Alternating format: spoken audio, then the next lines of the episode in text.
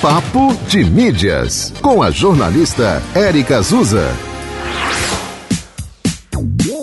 Oi, oi, você já ouviu falar em educação midiática? Hoje em dia, nós consumimos conteúdos nas mídias e produzimos muita coisa, não é mesmo? Postando fotos, textos, vídeos, mas você já parou para pensar no excesso de informações que recebemos todos os dias e o quanto é cada vez mais difícil diferenciar os bons conteúdos daqueles que espalham mentiras, por exemplo? A educação midiática trabalha exatamente com este desafio. Diferenciar fatos de opiniões?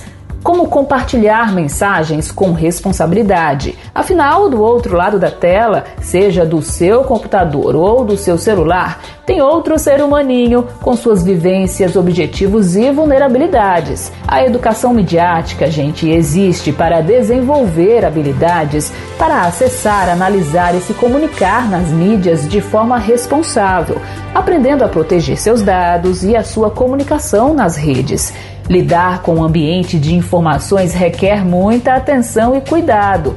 Aqui na coluna, a educação midiática é um dos pilares, seguindo o propósito da Papo de Mídias de colocar na conversa as implicações sobre o uso, consumo e a produção de conteúdo dos meios impressos aos digitais.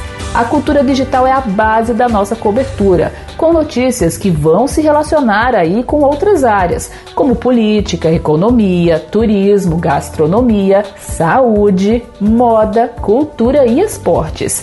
Quero compartilhar com você informações que vão te ajudar a lidar de forma mais crítica com as mídias e todos os impactos delas no seu dia a dia. Afinal, eu, você, a empresa que você trabalha, a escola ou a faculdade que você estuda, assim como a gestão pública, todos nós somos responsáveis por tudo aquilo que compartilhamos, não é mesmo? Bora continuar este papo lá no Instagram? Eu estou no arroba Azusa. Aqui na coluna, eu te encontro amanhã. Até lá! Você ouviu Papo de Mídias com a jornalista Érica Azusa.